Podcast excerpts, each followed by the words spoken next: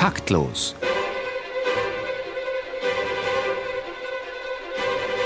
Das Musikmagazin von BR Klassik und der neuen Musikzeitung.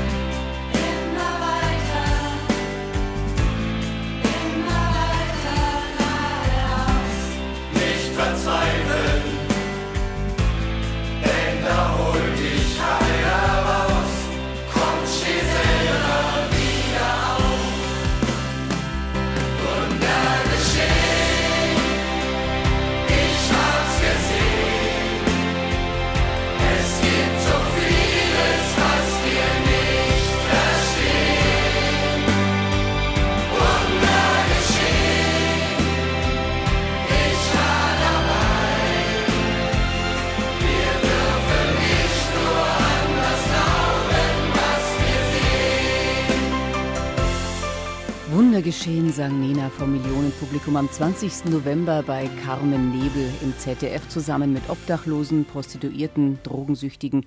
Rund zwei Dutzend Menschen am Rand der Gesellschaft hatten sich der Initiative Straßenchor angeschlossen und das Wunder geschah. Sie schlugen sich durch, trotzten allen Rückschlägen. Herzlich willkommen, meine Damen und Herren, bei Taktlos live aus dem Studio 9 des Bayerischen Rundfunks. Begrüßen Sie Marlene Reichert und Theo Geißler. Ja, wir fragen heute, ist es denn ein Wunder oder vielleicht doch so ein gehyptes Medienereignis? Immerhin ist seit der Gründung des Straßenchors immer ein dokumentierendes Fernsehteam dabei. Gibt's die guten Menschen, die sich aus rein sozialem Engagement musikalisch um die kümmern, die am Rand stehen? Gibt's die wirklich? Was bringen solche Initiativen? Sind das wirklich Startrampen in ein freieres, in ein selbstbestimmtes Leben? Sind es Kurzzeitparkplätze oder Zukunftswerkstätten? Ja, fangen wir doch gleich an bei Stefan Schmidt. Schönen guten Abend, Herr Schmidt. Guten Abend. Sie sind Konzertpianist, haben unter anderem bei Karl-Heinz Kämmerling und Andras Schiff studiert und Sie leiten den Straßenchor. Ja. Wie sind Sie darauf gekommen? Also, ich bin nach Berlin gezogen, habe festgestellt, dass es einfach äh, unglaublich viele Leute gibt, die nichts zu tun haben. Habe nicht unbedingt immer ein oder zwei Euro den Leuten gegeben, sondern habe gedacht, wie schaffe ich das irgendwie, dass, dass die Leute wieder einen, einen Sinn in ihrem Leben finden, weil sie einfach nur rumhängen, auf, kein, auf nichts mehr Lust haben. Und ich glaube, man kann dann immer sagen, die sind alle selbst schuld, die sind alle selbst schuld. Aber man muss auch wissen, warum. Und ich wollte, ich wollte der Frage nachgehen, schon vor vielen Jahren eigentlich. Das hat dann irgendwie nicht richtig funktioniert, weil es gab keine Unterstützung. Man muss ja allein einen Raum haben, man muss irgendwie, man braucht so viele Sachen, um, um überhaupt so einen Chor aufzubauen. Und dann kam irgendwann die UFA auf mich zu und ähm, ich habe aber von Anfang an gesagt, ich möchte nicht, dass es ein Projekt wird, was ein Vierteljahr die Leute hochhypt, genauso wie am Anfang gesagt, weil die Kameras waren nur ein Vierteljahr da. Und mittlerweile gibt es den Kurs seit eineinhalb Jahren. Und äh, weil, weil ich kenne es von anderen Projekten, die, die ähnlich protegiert waren, wo die Leute anschließend eben in tiefste Depression gefallen sind. Und genau das wollte ich eben vermeiden. Ab daraus versucht zu lernen und jetzt habe ich das Kind halt an der Backe und werde es nicht mehr los. Sie wollen es nämlich an, auch nicht loswerden. Äh, und es gibt Tage, wo ich denke, oh mein Gott, was mache ich hier eigentlich? Aber sie sind sehr selten, mhm. wie, wie überall. Haben Sie jemanden, der Sie unterstützt, finanziell? Ja. Mit wem arbeiten Sie äh, zusammen? finanziell unterstützt uns im Moment niemand. Wir bekommen immer mal wieder Spenden. Wir haben früher, natürlich hat uns die UFA unterstützt und das ZDF, aber das war eben das Vierteljahr. Und jetzt seit einiger Zeit, seit letztem Jahr, machen wir das ehrenamtlich im Grunde, suchen im Moment nach Sponsoren. Leider findet sich bei diesem Thema niemand. Ich kriege irgendwie Preise, bin jetzt auch für Gustav Heinemann Preis nominiert. Aber ähm, man hat nicht wirklich was davon. Es ist zwar schön und Ehre und alles, aber wir brauchen eigentlich Unterstützung. Ich hätte gerne einen Vocal Coach zusätzlich. Mhm. Ich kann nicht den Leuten sagen, ich habe ein tolles Projekt, arbeitet umsonst. Mhm. Äh, ich habe einen, einen, einen ganz wunderbaren Manager, der das auch jetzt so macht und irgendwie muss, weil, weil es ist, ist eben nicht nur diese zwei Stunden Chorprobe, sondern ich denke, es sind jeden Tag zwei, drei Stunden Arbeit mit verbunden. Einen Raum haben Sie? Einen Raum haben wir jetzt, aber die Kirche will auch Geld haben. Ah, ja. die, die, wollen nicht viel haben. Wir putzen, wir putzen selbst evangelisch. Die, die unterstützen uns wirklich, im Grunde zahlen wir nur die Unkosten, aber die, ja. klar, es gehört alles dazu ja. und es kostet einfach alles Geld.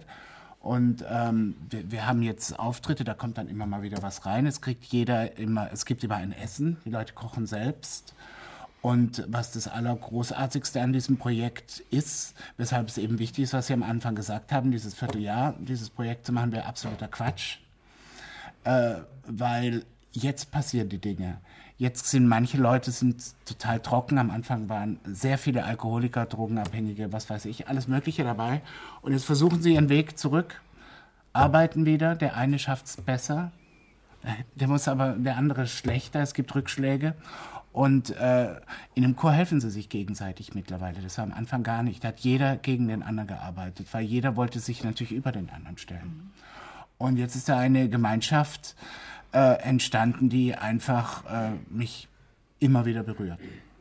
Als Referentin für Jugendarbeit beim Sinfonieorchester des Bayerischen Rundfunks hat sie ein Projekt mit jugendlichen Strafgefangenen betreut. Schönen guten Abend, Noemi Beitelrock. Guten Abend. Was war das für ein Projekt? Wo war es? Wie kamen Sie auf die Idee? Ja, das war eher, eine Pilotstudie, die wir 2009 vom Symphonieorchester aus starteten und ähm, ja, nachdem wir Erfahrungen schon mit diversen Schulen auch gesammelt haben, wollten wir einfach mal mit Jugendlichen zusammenarbeiten, die aufgrund ihrer Sozialisation einfach noch nie mit klassischer Musik in Berührung gekommen sind und auch, ähm, wie wir dann später erfahren haben, auch noch nie ein Instrument in der Hand hatten. Und ähm, Genau, nach einem einigen Brainstorming haben wir uns dann dazu entschlossen, dass wir an die Jugendstrafanstalt ähm, in Neuburg-Herrenwörth gehen. Ähm, wir waren da mit vier Profimusikern, drei Musikerinnen und ähm, Musiker aus dem Symphonieorchester und einem externen Musiker, der schon viel ähm, Erfahrungen auf diesem Geba ähm, Gebiet gesammelt hat. Und ähm, ja, haben dann quasi eine eigene Version von Schönbergs Gurre-Lieder ähm, erarbeitet, das dann am Ende der Woche abends vom Symphonieorchester ähm, unter, ähm, unter der Leitung von Maris Jansons aufgeführt werden sollte in der Philharmonie. Eine verdammt schwere Nummer. Wie war denn so die erste äh, Begegnung? Wie ist das, wenn man in so eine Strafanstalt äh, reinkommt? Seid ihr mit offenen Armen empfangen worden? Ja, ich muss sagen, das äh, war schon, schon ein bisschen beklemmend. Also wenn man unten an der Pforte seine ganze Identifikation abgeben muss, Schmuck, Schlüssel, Handy, alles. Und wenn man dann durch Gänge geht, ähm, die wie so ein Schlauch hin, ähm, sind, hinter einem werden die Türen zugeschlossen, vor einem wieder aufgesperrt. Und dann sind wir dort in die dazugehörige Kirche geführt worden. Und ähm, ja, und dann sind die neuen Jugendlichen reingekommen. Man hat schon irgendwie an ihren Augen gesehen, dass sie nicht so recht wussten, was sie von uns halten sollen, die, die wir nach, ähm, von außen reinkommen. Aber dann so nach einer allgemeinen Vorstellrunde und Einwärmübung ist sehr schnell das Eis gebrochen. Ich hätte das nie für möglich gehalten. Waren die äh, Jugendlichen so ein bisschen handverlesen von der Gefängnisleitung? Es waren ja neun. Oder habt ihr die selber ausgesucht, haben die sich freiwillig gemeldet? Nein, die waren handverlesen sozusagen. Also die dortige Sozialpädagogin hat ein bisschen Werbung für dieses Projekt gemacht und ähm, sie hatten sich freiwillig gemeldet. Und es war auch nicht so, dass alle Jugendlichen nie ein Instrument gespielt ähm, haben, sondern ähm, es gab schon einige, die Gitarre spielen konnten oder Schlagzeug oder Beatbox. Genau. Da können wir sogar ein kleines Beispiel hören. Äh, da gibt es nämlich so ein Ergebnisprotokoll. Ja. Schauen wir mal. Ich bin für dich wie eine Rose der Dorn. Denk, was du bist, aber ich bin dieses Sturm. Du bist um mich gestorben, jetzt wird es sehr weg. Du bist nichts weiter außer Scheiße auf der Erde.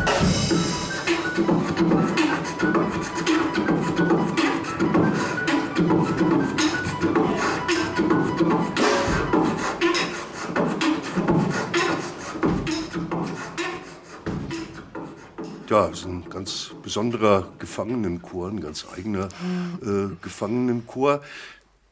Wenn die Klassikprofis auf Rapper stoßen, ist das nicht erstmal wie, wie äh, Wasser auf einem eingefetteten Entengefieder?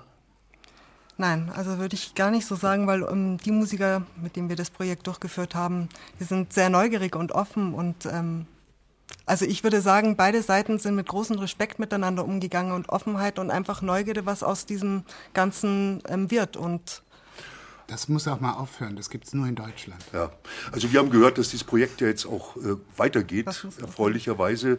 Und äh, schauen wir mal. E-Musik. Ja.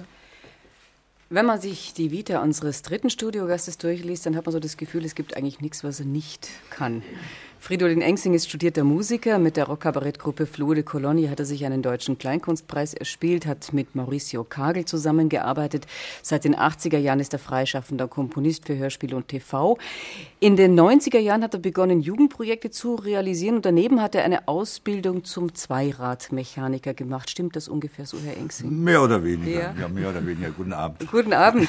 Und diese Ausbildung zum Zweiradmechaniker, die hat Ihnen auch Impulse gegeben. Ja, zumindest für das Projekt, weshalb ich, glaube ich, heute Abend stellvertretend ja, hier sitze. Genau. Äh, International Munich Art Lab. Wir kommen sicher darauf, was das ist, aber einer der Anstöße war, in einer Berufsschule zu sitzen mit 15, 16, 17-jährigen jungen Männern. Sie waren damals schon ein bisschen älter? Ich war 40. Mhm. Keine Frauen. Motorradmechaniker noch immer keine Frauen. Die ganze. Berufsschulklasse bestand nur aus Jungs, und zwar wilden Jungs aus allen Immigrationsschichten. Äh, und äh, es war nicht so schlimm wie in einer Berufsschule in München, wo man hört, dass sie manchmal mit der Polizei vorgeführt werden müssen.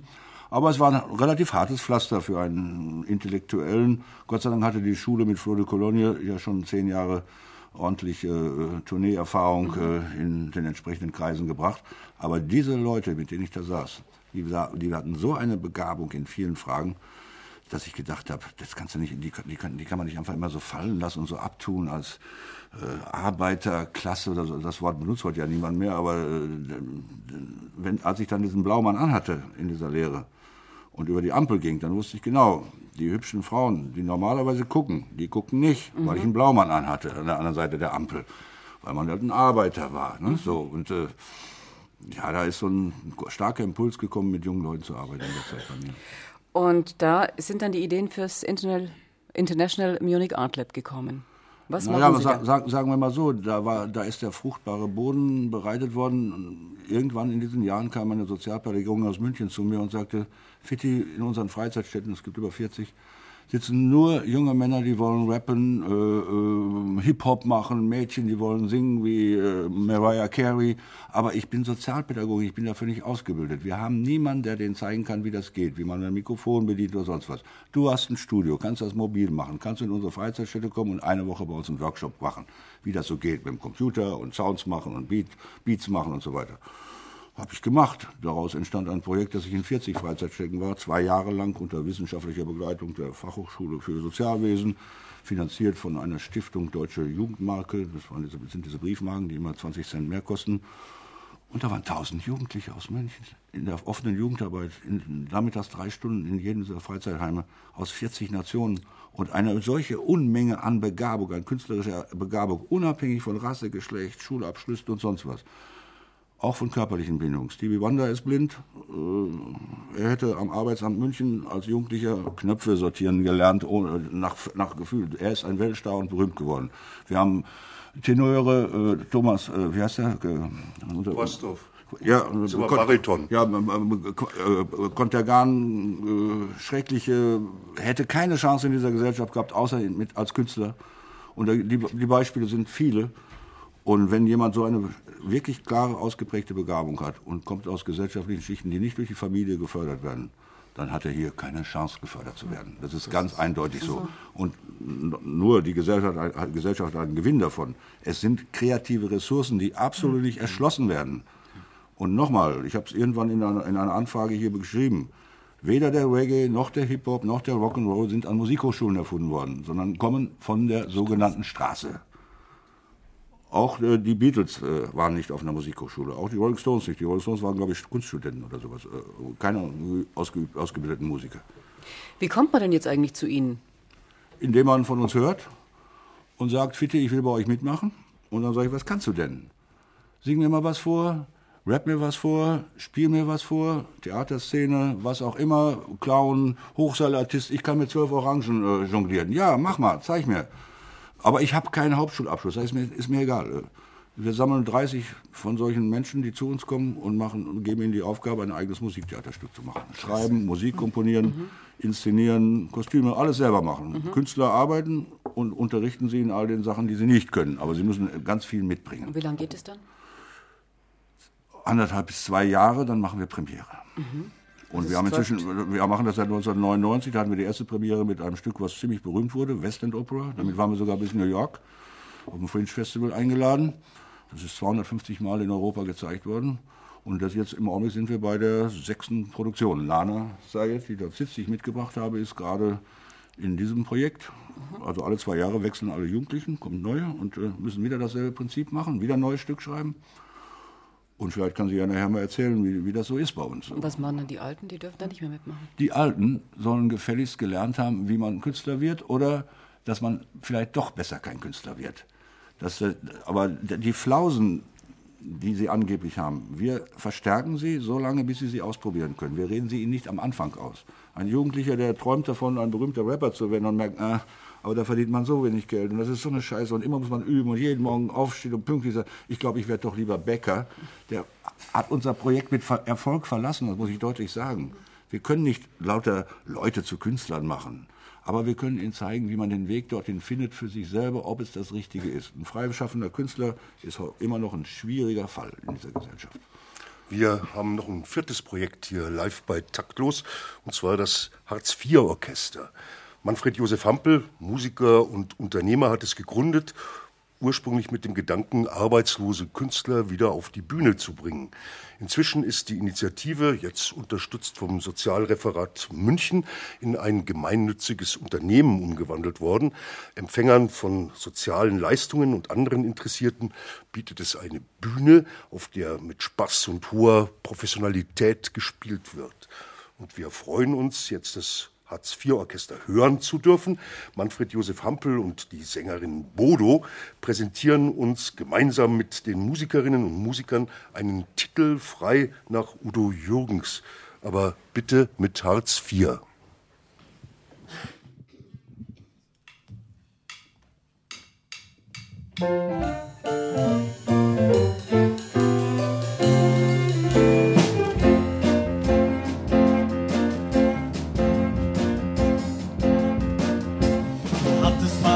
Arbeit, das ist schon lange her.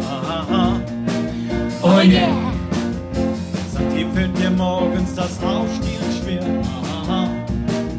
Oh yeah!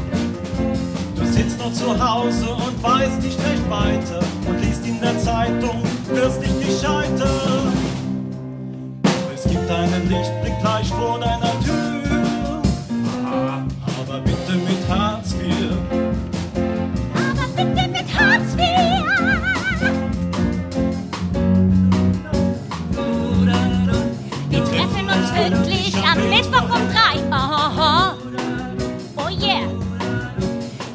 Hält uns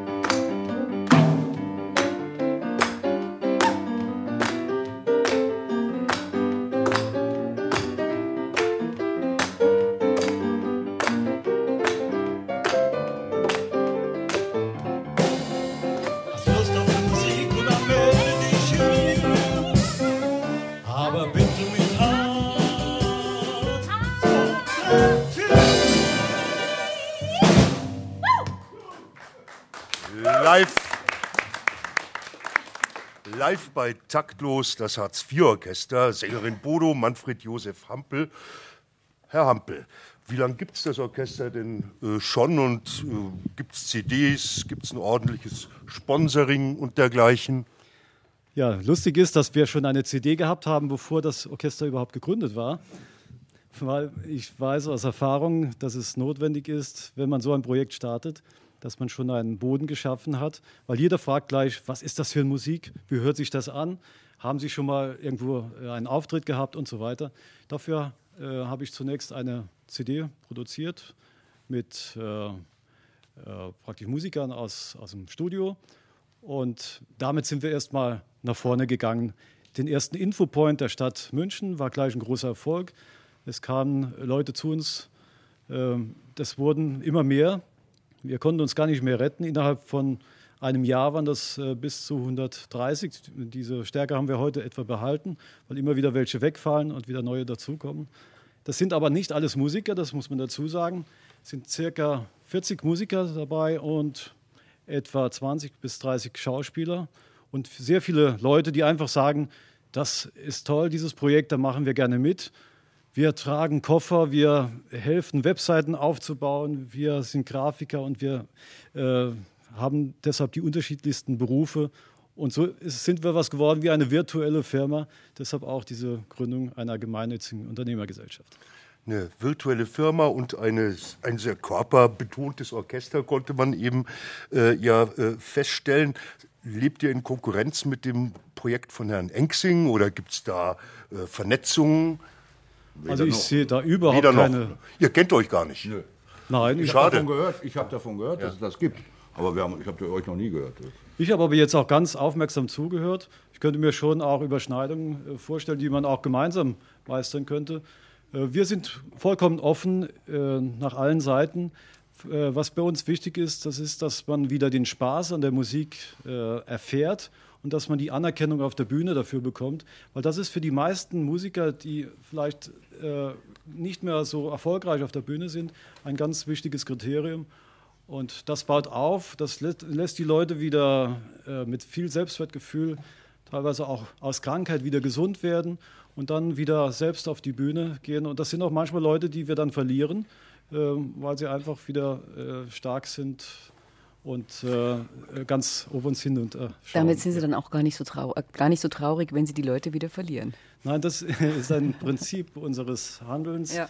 Das ist so ähnlich wie damals die Treuhand, die dafür da war, dass sie abgeschafft wurde. Wie viel von euch haben denn wirklich Hartz IV? Das ist gar nicht so ein äh, Riesenprozentsatz, das ist weniger als die Hälfte. Äh, wir haben uns eigentlich, das heißt, ich persönlich habe mich selbst gewundert, dass wir sehr viele äh, Helfer und Unterstützer bekommen haben aus Bereichen, wo wir gar nicht damit gerechnet hätten. Wir haben beispielsweise einen, einen, Arzt bei uns, wir haben eine Ordensschwester, einen ehemaligen Regierungsbeamten und sonst noch ganz viele verschiedene Berufe und alle wirken irgendwo am gleichen Ziel mit. Das, man darf sich das auch nicht so vorstellen, dass diese 130 Leute jemals an einem Ort gemeinsam gewesen wären. Das ist eine virtuelle Truppe, die, die äh, zu unterschiedlichen Zeiten mit unterschiedlichen Leuten zusammenkommt. Und auch die 50 Auftritte, die wir jetzt gehabt haben in den letzten zwei Jahren, das waren auch Auftritte mit immer wechselnden Besetzungen. Vielen Dank, Herr Hampel. Wir werden von euch dann nachher noch mal was hören. Okay. Wieder in einer anderen Besetzung. Mhm. Höchste Zeit jetzt für unseren Sozialklempner Dr. Martin Hufner, der wieder mal jede Menge Wasserrohrbrüche in den Pipelines unseres Wohlfahrtsstaates aufgespürt hat und jetzt mühsam zu flicken versucht.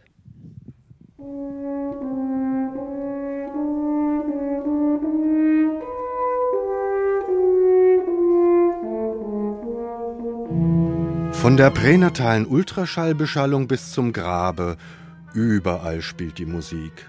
In einem funktionierenden Sozialstaat hat daher jeder musikalisch zu seinem Recht zu kommen. Frauen, Rentner, Katholiken oder Manager. Selbst an den Rändern der Gesellschaft wird musikalisch gefischt, ob bei Arbeitslosen oder Gefängnisinsassen. Was aber unterscheidet solche Musik von anderer? Bedarf es vielleicht einer besonderen musikalischen Qualifikation, in derartigen Chören oder Orchestern zu spielen? Gibt es etwa eine eigene Hartz-IV-Kultur, die Gefängnismusik oder den Asylantengesang? Und wenn es das gibt, wäre dies ein wünschenswerter Zustand? Eigentlich sollte man doch meinen, dass man sich zum Musizieren zusammentut, weil man gerne Musik miteinander macht, unabhängig von Einkommen, Kleidung, geografischem Ort oder Schicksal.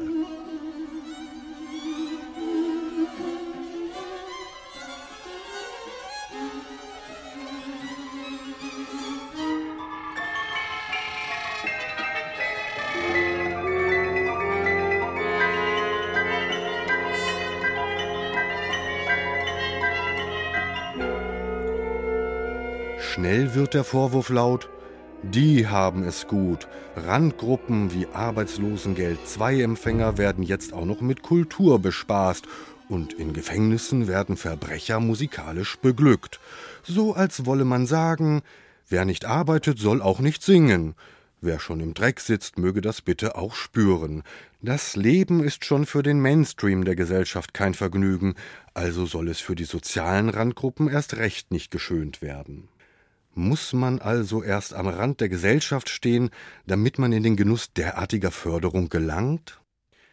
Allerdings wissen wir aus soziologischen Untersuchungen, dass es mit der Kultur, wenn man als soziale Gruppe an den Rand gedrückt wird, auch nicht so weit her ist. Mit der Arbeitslosigkeit geht häufig eine kulturelle Verarmung einher.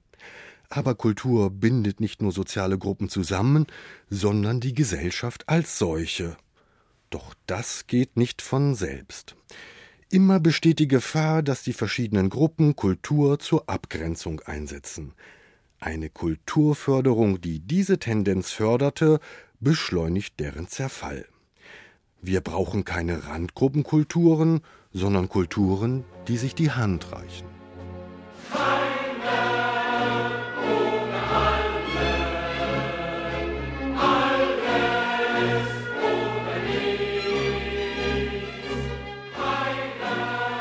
Taktlos auf BR Klassik um Musik am Rande der Gesellschaft geht's heute bei uns. Zu Gast sind Manfred Josef Hampel und sein Hartz-IV-Orchester, Fridolin Engsing, Erfinder und künstlerischer Leiter des IMAL International Munich Art Lab, der Leiter des Straßenchors Stefan Schmidt und die ehemalige Referentin für Jugendarbeit des Symphonieorchesters des Bayerischen Rundfunks Noemi Beidelrock. Ist es nicht gerade dieser Exotenbonus, der Anerkennung bringt, wie Sozialklempner Hufner sagte, verbunden mit Ausgrenzung? Frage in die Runde. Also erstens mal glaube ich, das, das glaube ich, kann ich nicht beweisen, glaube ich sowieso, dass Kunst ursprünglich immer am Rande der Gesellschaft war. Ich stelle mir diese Höhle vor, zur Neandertaler Zeit, wo einer ein Bein gebrochen hatte, nicht mit auf die Jagd gehen konnte, dann kriegt er eigentlich auch nichts zu essen. Er musste sich was einfallen lassen, damit er mitessen durfte. Und dann hat er halt so einen hohlen Knochen genommen und, und ah, da kann man ja Töne machen. Und nach kurzer Zeit kamen die Jäger wieder und er hat schöne Musik gemacht, dann waren sie fröhlich und dann kriegt er was zu essen dafür. Er war eigentlich schon zum Tode verurteilt mit seinem gebrochenen Bein. So stelle ich mir so ganz privat die Entstehung von Kunst vor, in vielen Bereichen. Und natürlich haben wir rituelle und, was weiß ich, sakrale Geschichten, Rituale, Musikgeschichten, aber es waren alles nie zentrale Sachen. Zentral war immer die Ökonomie aber wie gesagt, zu dieser Zeit dieser Neandertaler gab es noch keine Banker. Unser Beruf ist älter, ist deutlich älter. Also ich denke auch, dass Musik äh, oder Kultur meistens am Rande der Gesellschaft stattfindet. Also es gibt natürlich diese, diese, diese hochsubventionierten ähm, Orchester und Opernhäuser, aber wie viele äh, arbeiten mit ganz wenig Geld und, und leisten da Unglaubliches. Also da kann man nicht sagen, dass das äh, mitten in der Gesellschaft stattfindet. Herr Hampel. Gerade in Berlin, um Gottes Willen, ich kenne da so viele. Ja, ich glaube auch, äh, Musik hat ja noch mehr wie Kultur. Also wenn ich das so betrachte bei unseren Leuten, hat Musik auch oft eine sehr heilende Wirkung, aber auch eine sehr verbindende Wirkung. Es ist Kommunikation und es ist äh, auch Medizin, würde ich sagen. Wir hatten mal eine Opernsängerin gehabt, die hatte drei Tumore, nachdem sie ein halbes Jahr mit uns gesungen hat ähm, waren diese Tumore zurückgegangen. Ihr Arzt sagte, das ist wie ein Wunder, weil er kannte das nur, dass äh, so ähm, Tumorwachstum stehen bleibt, aber ihr waren die zurückgegangen. Und deshalb, äh, glaube ich, müssen wir da in ganz anderen Dimensionen denken, äh, weil Musik gehört in viel mehr Bereiche, wie es heute schon ist. Und es wird vollkommen unterbewertet. Das ist der auch, kann sich kein Opernha auch, also ein Opernhaus kann sich gar nicht allein finanzieren. Die sind so hoch subventioniert und das ist auch richtig so. Äh, man kann nicht sagen, dass, dass jeder in die Oper geht. Die meisten waren noch nie in der Oper. Und insofern äh, braucht man diese ganzen Subventionen, die, weil das ist genauso geschützt. Die Hochkultur muss genauso geschützt werden wie ein Hartz-IV-Orchester oder mein Straßenchor, weil äh, sie können alle nicht funktionieren und ohne Kultur können wir nicht leben. Also da wollen wir nicht hin. Also ich, ich frage jetzt trotzdem mal rein, ist dieses arm, aber sexy Image jetzt eigentlich ein Marketing-Tool, mit dem sich da bestimmte Initiativen einfach ein bisschen äh, nach vorne pushen oder ist es eine Glaubwürdigkeitsfrage letzten Endes. Äh, ich meine, Sie haben, äh, Frau Beitler, vorhin erzählt, es war relativ reibungslos, als Ihre Hochkulturmusiker auf die jugendlichen Strafgefangenen äh, stießen. So, sowas scheint schon zu funktionieren. Einmal in diesem seltsamen Mix, möchte ich mal sagen. auf der anderen Seite dann Initiativen wie die von euch beiden wo nehmen die ihr Kulturbewusstsein her und wie sorgen die für kulturelle Qualität, für musikalische Qualität? Also wir, haben, wir haben erstmal einen Aspekt vergessen. Äh, es gibt natürlich Musik, die nicht subventioniert ist und mit der man ganz, ganz viel Geld verdient. Mhm. Schon in den 80er Jahren war Musik in den USA, äh, hatte einen höheren Umsatz als die Stahlindustrie. Populäre Popmusik nennen wir es mal oder was auch immer. Die Jugendlichen, die zu uns kommen, die liebäugeln damit und nicht mit irgendeinem Rande der Gesellschaft. Äh, ist, es gab in den 50er Jahren in New York die Boxschulen. Warst du schwarz, kamst du Ghetto, hattest du nur eine Chance, Weltmeister werden. Einer hat es geschafft, zwei, aber alle gingen in die Boxschulen. Die einzige Chance, die gesellschaftliche Schicht zu überspringen, in der man steckte. Da, die, diese Funktion hat in vielen Bereichen populäre Musik seit den 50er Jahren gehabt. Äh, Bob Marley, von dem wüsste man nichts, wenn er nicht Musik gemacht hätte. Äh, weiß ich, wer, wer, wo sie alle herkommen, die Punks äh, und Rocker und, und, und Hip-Hopper. Und wir hören ja gleich ja auch äh, noch Adepten aus unserem Projekt. Diese jungen Leute, die zu uns kommen, die träumen davon, auf diesem Markt einen Lebensunterhalt zu finden. Die träumen nicht von subventionierter Kunst. Eindeutig nicht. Ich frage trotzdem noch mal nach der, ja, nach der musikalischen Qualität, die ihr äh, generiert. Welche Rolle spielt das für euch? Für mich spielt die eigentlich eine ganz wichtige Rolle. Also ich versuche schon das Größte rauszuholen. Und ähm, ich versuche auch, also da bin ich natürlich ganz der klassische Musiker, ähm, auch die klassische Musik an die Leute heranzubringen. Also vor einem Jahr habe hab ich angefangen mit ausschließlich Popmusik, habe dann mal versucht, Gefangenenchor mit denen zu machen äh, was in der ersten Probe fast zur Auflösung des Chores äh, geführt hätte. Aber wir haben es dann doch gesungen. Und wir proben jetzt seit vier Wochen Camina Burana und haben das vor Ende des Jahres aufzuführen. Äh, und man muss einfach die Kultur den Leuten nahebringen, weil sie haben gar keine Möglichkeit. Also ich, ich kann, kann, kann hier einfach plötzlich den Leuten, die haben Ohren, wo sie vorher weggehört haben. Und das finde ich großartig. Und ob jetzt unser Chor genauso toll singt wie der äh, äh, Opernchor äh, vom Bayerischen, von der Bayerischen Staatsoper, natürlich tut er das nicht, das ist ja ganz klar. Aber Musik ist ja auch was Soziales. Es geht doch nicht nur darum, ähm, was schön klingt, unser Chor berührt. Wir, wenn wir einen Auftritt haben, dann heulen die Leute reinweise. Warum? Weil, weil es toll ist, wenn man was macht. Weil man denkt immer, die können doch eh nichts die sind doch doof. Und dann klingt es plötzlich und man hört es gern. Und das ist großartig. Und sie geben ihr Letztes. Mehr als so mancher Kirchenchor, der nur vor sich hin singt, weil er halt dahin muss, weil es zum guten Ton gehört. Also ich möchte, dass Lana, die ja im jetzigen Projekt ist, vielleicht mal erzählt, du fragst nach Qualität. Ja. Äh, wie sie Qualitätsanforderungen in unserem Projekt empfindet. Machen wir das einfach so oder Gut, ja, da, nur zu. Ja, erzähl mal, Lana. Wie Guten Abend erstmal. Ähm, ja, also wir haben selber natürlich auch einen hohen Anspruch, aber auch unsere Dozenten, hm. die natürlich ähm, auch äh, an die Qualität äh, sehr stark denken. Und wir, wir, wir, kriegen auch öfter mal Anpfiff, wenn wir das zu leicht nehmen ähm, und Klar. denken, wir singen da einfach mal so ins Mikro, wie es rauskommt. Äh, und dann heißt es, nee, äh, die Betonung ist total falsch. Man versteht äh, deine Worte nicht. Ähm, es muss auch deutlich ausgesprochen werden, der Text. Also bei uns ist es ja ganz wichtig, es ist Musiktheater. Ähm, also äh, geht es auch viel äh, um den Text selbst. Ja, und der muss natürlich deutlich ausgesprochen werden. Ja, ja. Zum Beispiel. Wie, wie geht es euch da damit? Ist man dann frustriert? Ja, manchmal schon. Ja? Klar, man hat sich das vielleicht auch teilweise leichter vorgestellt oder ja, man denkt sich, ja, ich bin doch heute eigentlich ganz gut drauf äh, und das kriege ich schon hin. Aber äh, dann kommen so Dinge, an die man nicht gedacht hat vorher, kommen dann hinterher raus und dann, ähm, ja, danach denkt man wieder anders und ähm, muss auch ein bisschen sich ummodeln. Erzähl doch mal im Tonstudio, wenn du singst und ich mache dann dieses wunderbare Programm Melodyne auf und zeige dir, wie schief du gesungen hast. Denn wenn ich darüber diskutiere, sagt er, warst du schief, dann sagst du, wieso? Äh, äh, Höre ich nicht, sehe ich nicht. Wie, ich, ich fand mich gut. Und dann gibt es jetzt ein Computerprogramm, da siehst du in Bezug auf das Notensystem äh, haargenau jeden einzelnen Ton, den ein Mensch singt und du kannst ihn auch korrigieren. Das macht die Musikindustrie natürlich. Ne? So. Ich benutze es, um ihn zu beweisen, zu zeigen, siehst du, du bist doch ein bisschen zu tief. Und wenn du es jetzt siehst, dann kannst du es vielleicht auch korrigieren, weil Noten lesen oder so lange Gehörerfahrung haben sie nicht wie ein klassisch ausgebildeter Musiker. Äh, Im ersten Cellounterricht habe ich auch nicht gehört, dass ich zu tief war, äh, damals mit zwölf. Wenn mir es einer hätte gezeigt. Da kann man ja auch nicht mehr zurück als ausgebildeter Musiker. Man muss ja, man, man, man, man kann ja nur in diese Richtung gehen. Also im Moment, hier ist schief, hier ist schief, hier ist schief. Aber das Spannende ist ja, also für mich, das ist, nennen wir es pädagogischen Eros oder sonst was, äh, wenn ich das dann hinkriege, dass es am Anfang sowas von beschissen geklungen hat und dann irgendwie plötzlich denke ich, wow, ich kriege hier eine Gänsehaut, das ist schön, das ist schön und, und ist, Also wir das, gehen ich so finde vor, das dass sowas ich- großartig. Das dass ich ist sowas auch inzwischen Musik. Musik korrigiere. ist nicht nur äh, Frau Beiterock, wie lief das zwischen den Profis und den ja wahrscheinlich doch nicht so optimal musikalisch vorgebildeten jungen Menschen im Gefängnis?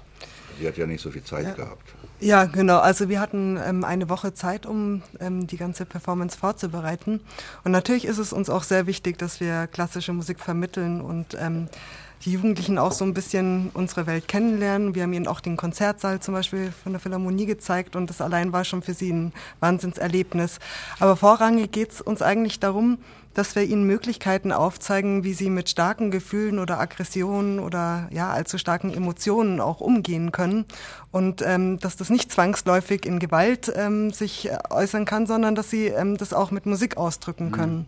Ja. Und das war für viele der Jugendlichen eine völlig neue Erfahrung. Also in Nachgesprächen haben sie auch gesagt, Wahnsinn, also jetzt, jetzt weiß ich, wie das ist, wenn man das auch so, die Gefühle auch ein bisschen in die Musik einfließen lassen kann. Und ähm, ich hatte die ganze Zeit meine Gitarre in der Zelle stehen. Jetzt habe ich auch ähm, Lust, mal wieder darauf zu spielen. Und ja, das war für sie erstmal ein Aha-Erlebnis. Also wir sind da erstmal auf Schritt ähm, eins, wo die beiden Herren vielleicht schon auf Schritt drei sind. Naja, wir arbeiten halt lange mit den Leuten und dann, dann hast du natürlich auch eine Chance, Qualität zu erzeugen. Ich drück's mal so aus. Äh,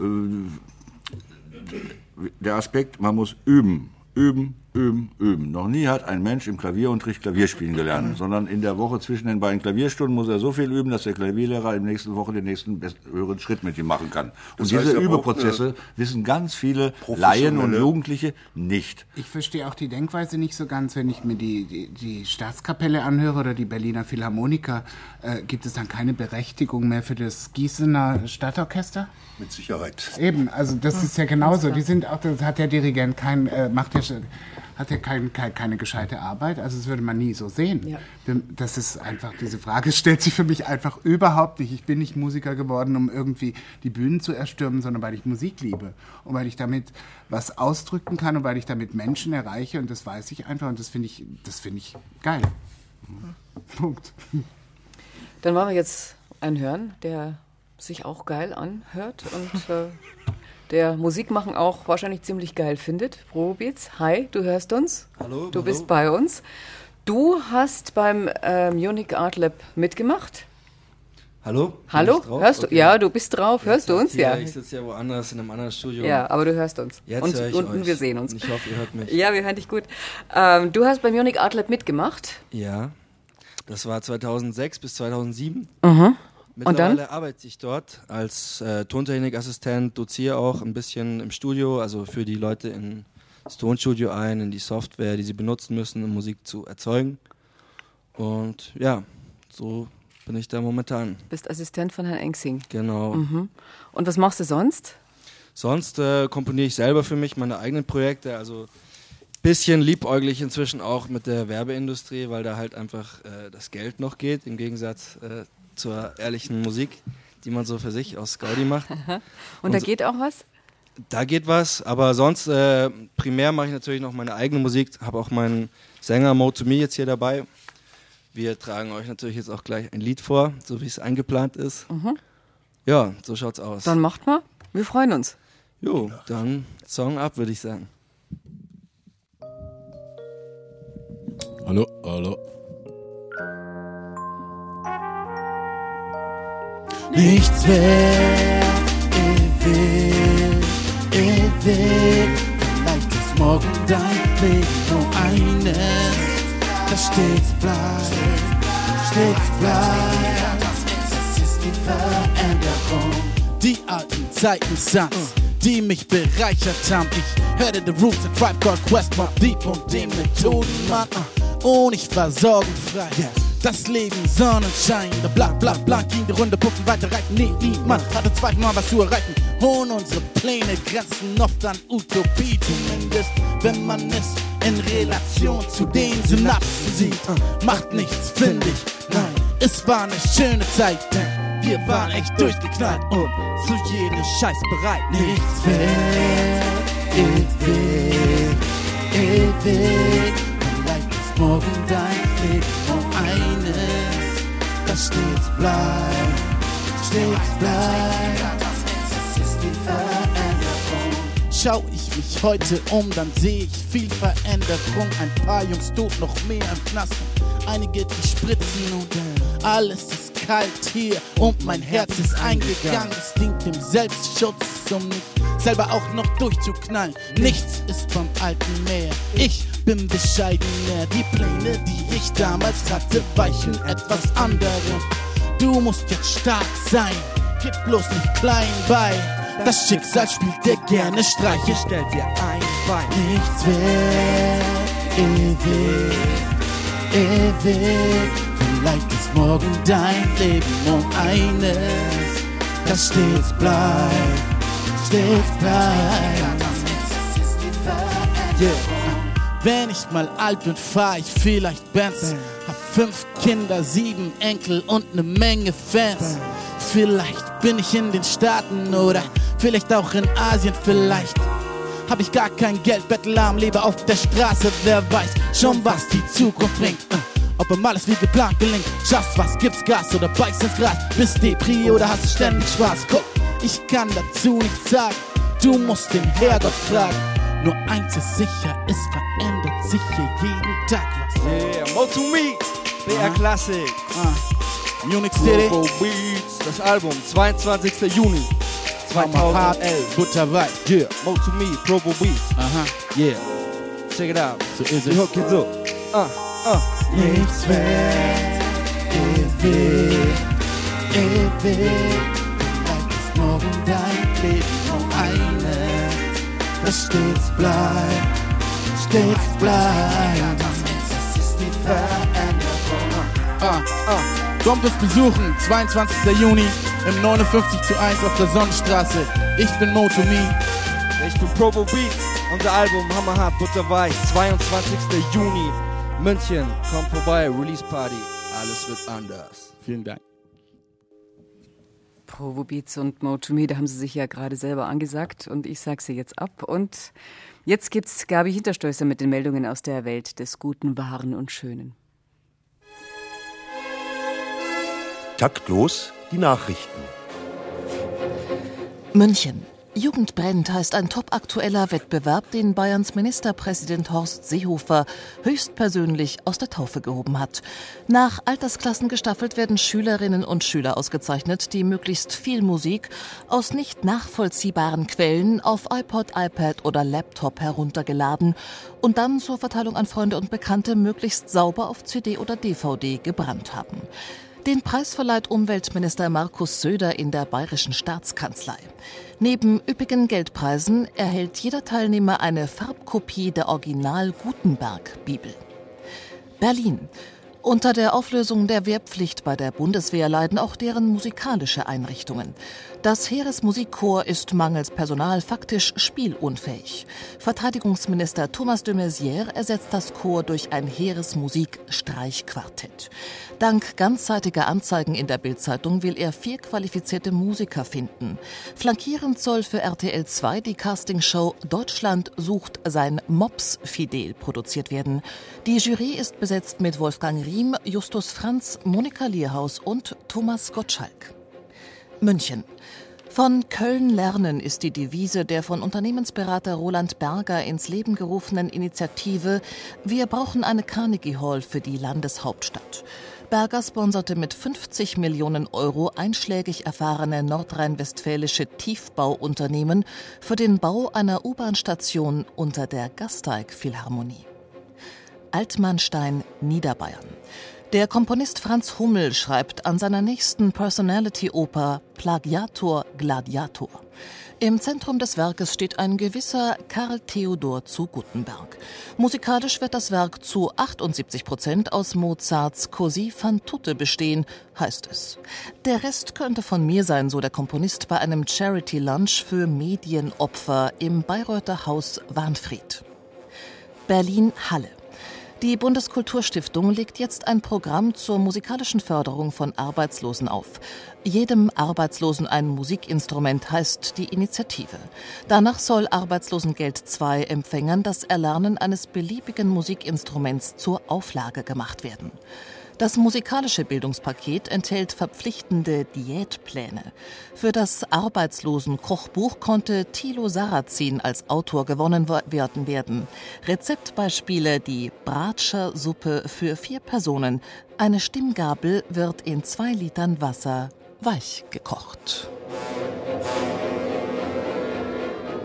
Das Musikmagazin Taktlos auf Bayerns Klassik wir unterhalten uns über Musik am Rand der Gesellschaft und ich frage mal in die Runde, wie werdet ihr denn politisch unterstützt? Ihr habt euch vorhin ein bisschen beschwert, dass die musikalische Vorbildung äh, nicht so ganz gut ist bei euren Leuten. Da könnte man ja sagen, passt vielleicht schon nicht in der Schule, passt vielleicht auch schon nicht im äh, Kindergarten. Jetzt gibt's ja demnächst den Bildungschip, da kriegen äh, ALG-2-Kinder, ich darf das mal so böse sagen, dann 10 Euro pro Monat für Nachhilfe, für Musikunterricht, für Sport. Werdet ihr davon was sehen mit euren Projekten, die ja im Grunde genommen in dieser Richtung Gutes tun? Was haltet ihr von diesem äh, Chip, von dieser Art, äh, Geld in die Bildung zu stecken? Hilft euch das? Ich halte da genauso wenig davon wie von der Initiative jedem Kind ein Instrument. Ähm, ich glaube, da werden irgendwelche Parolen geschwungen, die nicht realisierbar sind. Äh, man kann nicht einfach ein Instrument erlernen, indem man da äh, im Grunde gar keinen Unterricht hat. Also mit 10 Euro im Monat, welchen Lehrer soll man da bezahlen? Wer unterrichtet für 50 Cent? Das ist einfach nicht möglich. Ähm, da, da, da, werden Dinge in den Raum gestellt, die dann irgendwie gesprochen werden. Äh, die sind einfach nicht realisierbar. Hampel. Also wenn ich so zuhöre, frage ich mich äh, aus der Erfahrung, die wir letztes Jahr gemacht haben, ähm, ob ein Politiker eigentlich richtig zuhören kann, ob wir überhaupt richtig äh, Unterstützung äh, von Herzen bekommen können. Wir hatten versucht, ein Projekt äh, vorzubereiten, und zwar eine Weihnachtsfeier für benachteiligte Kinder, für Kinder aus Waisenhäusern. Und äh, wir haben es noch nicht mal geschafft, einen Raum in München zu kriegen, mhm. bei so potenziell so viel leerstehenden äh, Räumlichkeiten oder nutzbaren Räumlichkeiten war es tatsächlich nicht möglich, äh, das, das zu kriegen. Erst als es vorbei war, als es dann öffentlich wurde, äh, kamen dann einige Beteuerungen, dass man uns nächstes Jahr helfen will, also dieses Jahr. Äh, ich würde mich darauf freuen. Aber auch bei anderen Bemühungen, zum Beispiel, wir bräuchten dringend einen, einen Proberaum. Äh, wir äh, schaffen das kaum, einen Proberaum zu haben, in dem wir unsere Instrumente stehen lassen können. Wir haben zwar Proberäume und werden auch unterstützt da drin, aber letztendlich äh, eine Stunde aufbauen, eine Stunde abbauen bei drei Stunden Probezeit, äh, das ist einfach nicht effektiv. Und vor allen Dingen äh, bezieht es sich nicht auf die Möglichkeiten unserer Leute, weil wir könnten viel öfters beroben und wären froh, wenn wir auch zu unchristlichen Zeiten mal das machen könnten. Vielleicht in der Nacht oder früh am Morgen, am Wochenende und uns äh, dann, wenn, wenn die Leute einfach äh, zusammenkommen können. Aber noch nicht mal das in so einer Stadt wie München, die nachweislich äh, hunderte von leerstehenden Räumlichkeiten hat. Herr Engsing, sind Sie mit Ihrer Situation zufrieden? Also ich darf mich angesichts dessen, was ich gerade höre, überhaupt nicht beklagen. Mhm. Ich weiß aber auch, woher das kommt. Ich glaube es so an. Wir haben auch irgendwann mal angefangen und ähm, da gibt es einen Satz, wer schreibt, der bleibt. Ich weiß nicht, wie viele tausend Seiten Anträge wir mit Freunden und sonst was von Landeshauptstadt München bis Europäischen Sozialfonds wir seit zehn Jahren jedes Jahr immer wieder stellen. Man muss Aktenlagen schaffen und dann beschäftigt sich jemand mit dieser Aktenlage, muss er, Verwaltungsangestellter zum Beispiel. Wir hatten vielleicht auch historisch Glück. Es gab damals in München 1999, 98, 97 eine sehr aufgeschlossene Kulturpolitik. Ich darf so Kulturreferentennamen wie Hummel, äh, Hummel äh, Nida Rümelin erwähnen. Nina Rümelin ist heute noch äh, so eine Art Schutzpatron von unserem Projekt. Wir könnten gut das doppelte Geld gebrauchen, was wir haben. Und wir müssen auch eine Halle teuer Miete bezahlen, aber wir stellen das in Anträge als Kosten. Äh, und ein Teil dieser Kosten wird dann immer erstattet. Das ist immer, das nennt man Defizitfinanzierung. Aber wenn Sie sehr viele Anträge stellen und äh, sehr viel Schreibarbeit tun, dann haben Sie halt einfach eine größere Chance. Niemand in der, Politik, äh, umgekehrt, in der Politik finden Sie ganz viele Menschen hier in München, die das ganz prima finden. Was wir da machen, was Sie da machen, was du da machst und so weiter. Also da, aber, aber das Problem, das Problem sind, das Problem sind, und ich hoffe, das ist niemand böse und ich will auch niemand zu nahe treten, sind eben Verwaltungsstrukturen. Kein Politiker dieser Landeshauptstadt München kommt gegen eine klar definierte Verwaltungsstruktur an. Und das ist auch das Problem also von Hartz-IV-Empfängern mit ihrem ARGE-Berater der, ist, der, der wirkt immer äh, völlig unmöglich. Ich sehe sie von der anderen Seite. Wir haben ja auch Jugendliche, die äh, nach ALG 2 äh, auch sogar von denen zu uns geschickt werden. Wenn sie sich erzählen, was so ein ALG-Berater für einen Stress hat mit seinen Vorschriften, mit seinen Verwaltungsvorschriften. Ich war mal irgendwann in der Akademie Tutzing eingeladen und da saß der Oberbürgermeister von Coburg und ich sollte über E-Mail sprechen. Dann habe ich das erzählt, Probleme mit Verwaltung und die Kinder und die werden so unfreundlich behandelt. Und so. Sagte, das glaubt er alles sofort, glaubt er alles. Aber er ist von der anderen Seite und sagt, die haben einen solchen Druck. So ein Berater bei, bei, in einem Sozialbürgerhaus in München hat nur Druck, nur Druck. Ich glaube, unsere Verwaltungsvorschriften sind das Problem. Nicht die Verwaltungsmitarbeiter, sondern Verwaltungsvorschriften, wer schreibt, der bleibt. Aber das ist nicht die Sache der Künstler zu schreiben. Aber die, muss ich deutlich mal sagen. Die Vorschriften werden doch von der Politik äh, gemacht und äh, gestaltet, letztlich.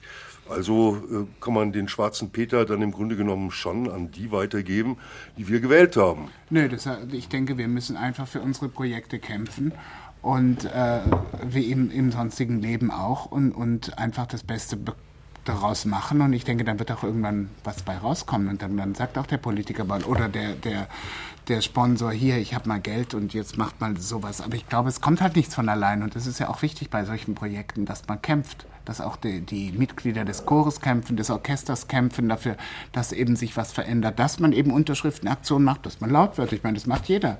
Und der, der am lautesten ist, der hat halt Chancen. Ich möchte gern, äh, ich heiße Etienne Gillig, ich bin gerade hier im Orchester Hartz IV, ich war der Cellist und möchte gerne auf diese Sachen, was Sie gesagt haben, über die Anträge. Es gibt in, der, in Deutschland 3500 Förderungsmöglichkeiten. Jetzt muss man sich überlegen, welche Gruppe gehört wohin. Also diese ganze Arbeit überhaupt zu recherchieren, wo man Geld haben kann. Und die Leute sagen selber, also die, die Förderer, wir haben so viele Möglichkeiten, aber keiner kommt zu uns. Aber bei 3500, nee, 3800 hat die Kulturwirtschaft das gesagt, ne? Äh, es ist eigentlich ein, eine, eine irrsinnige Arbeit, überhaupt das rauszukriegen und dann die Bearbeitung der Anträge. Das ist eigentlich äh, äh, eine, eine große Arbeit, diese Anträge auszufüllen, weil bei einer Förderung muss man ein Formular A ausfüllen, bei der anderen äh, Förderung Formular B. Das heißt, äh, es wird immer mehr Arbeit. Und äh, es gab auch beispielsweise eine, eine, äh, eine Anfrage von, der, von dem Fonds Darstellende Künste. Und die haben auch gefragt, wie groß ja. ist der Prozentsatz von Arbeit, an Verwaltung in der Relation von also ich, Kunst. Ich glaube, genau das ist das Problem. Ich komme mir vor wie ein Kafka Schloss, wenn ich das äh, höre. Äh, drei Viertel der Energie äh, fließt äh, in, in den Kampf mit irgendwelchen blöden Verwaltungsstrukturen und der Rest bleibt dann noch für die Künste übrig. Äh, da muss doch irgendwas passieren. Das kann doch so nicht weitergehen. Na, bei uns soll auf jeden Fall ein bisschen mehr Zeit für die Künste noch übrig bleiben. Darum verabschieden wir uns jetzt ganz schnell. Musik am Rand der Gesellschaft war unser Thema heute hier bei Taglos. Und wir bedanken uns bei unseren Gästen Noemi Beitelrock, Fridolin Engsing, Manfred Josef Hampel und Stefan Schmidt. Auch ein Dank an unser Team in der Sendetechnik Ulrike Schwarz und Daniela Röder, Regie Christoph C. Stechbart und Redaktion Merit Forster. Nachhören können Sie die Sendung wie immer unter nfz.de Taglos. Ja, und äh, dann sagen wir einfach einen schönen guten Abend und hören jetzt noch ein bisschen Musik. Richtig, Heinrich S. Tschech und Christoph Hansen vom Hartz-IV-Orchester, die beiden haben einen Titel von Freddie Mercury bearbeitet und der heißt bei Ihnen jetzt auf alle Zeit. Schönen guten Abend damit.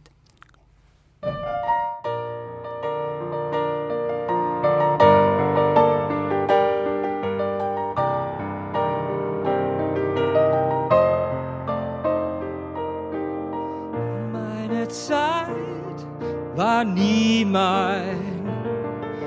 Ich gab sie dahin, ohne ich selbst zu sein. Jene Zeit